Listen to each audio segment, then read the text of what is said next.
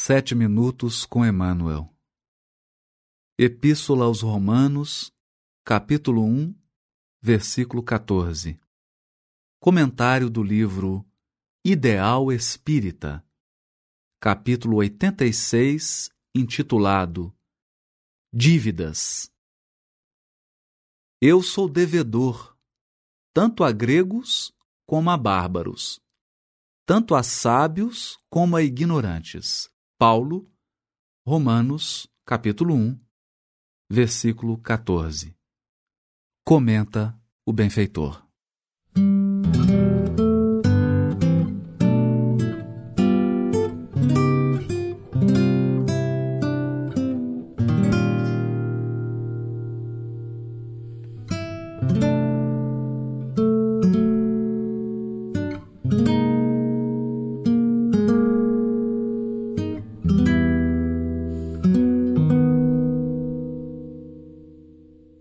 O apóstolo da gentilidade frisou claramente a sua condição de legítimo devedor de todos. E essa condição é a de qualquer outro ser da comunidade humana. A criatura em si não é apenas a soma das próprias realizações, mas também o produto de débitos inumeráveis para com o grupo a que pertence. Cada um deve incalculáveis tributos às almas com quem convive. Não nos esqueçamos de que vivemos empenhados à boa vontade dos corações amigos, à sabedoria dos mais experientes, ao carinho dos companheiros próximos, ao apoio e ao estímulo dos familiares, aos nobres impulsos das relações fraternais. Portanto, pelo reconhecimento das nossas dívidas comuns, provamos a real inconsequência do orgulho e da vaidade em qualquer coração, e a impraticabilidade do insulamento em nosso passo evolutivo. A dívida importa em compromisso, e compromisso significa resgate natural ou compulsório. Todos somos devedores uns dos outros. Se ainda alimentas algum laivo de superioridade egoística à frente dos semelhantes, lembra-te das dívidas numerosas que ainda não saudaste, a começar pelo próprio instrumento físico que te foi emprestado temporariamente. Nessa nova página, Emmanuel retorna ao capítulo 1 da Epístola aos Romanos, em que Paulo se declara devedor a todos, a romanos, a gregos, a sábios e ignorantes. Em especial nessa reflexão, Emmanuel nos chama a atenção para a natureza da comunidade humana.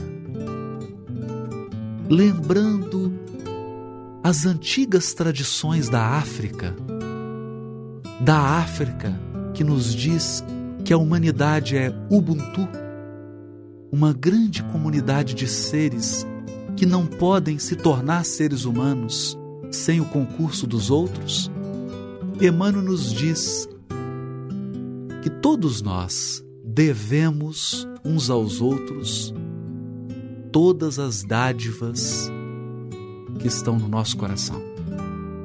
A começar pelo corpo físico, dádiva do nosso pai e da nossa mãe, até o conhecimento que nós utilizamos na profissão, no nosso hobby, nas horas vagas, todas as qualidades que nós enfeixamos em nossa alma, todas elas são frutos do concurso de inumeráveis almas que Deus colocou no nosso destino e que nos transferiram, cada uma delas, um pouco daquilo que amealharam ao longo da evolução. Nesse sentido, diz o benfeitor Emmanuel, nenhum de nós, nenhum de nós tem o direito do insulamento. Nenhum de nós tem o direito de se afastar da comunidade humana. Mas também, nenhum de nós tem o direito de se inflar de orgulho, de prepotência, de egoísmo. É preciso nos igualar. É preciso nos enxergar como iguais. Ninguém melhor, ninguém pior. Apenas alguns estão uns passos à frente na evolução, enquanto outros alguns passos atrás.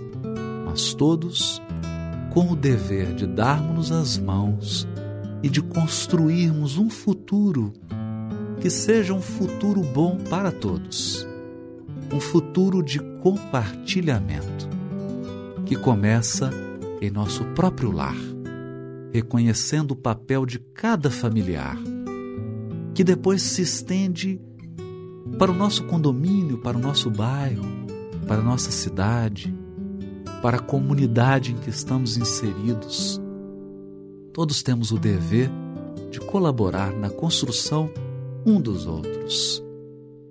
E essa dívida pode ser resgatada com amor, através da doação espontânea ou compulsoriamente, através da lei de causa e efeito. Porque ninguém constrói a si mesmo sem o concurso de várias mãos abnegadas algumas até mesmo ocultas, que nos inspiram, nos sustentam e nos amparam, sem que os nossos olhos físicos possam enxergá-los.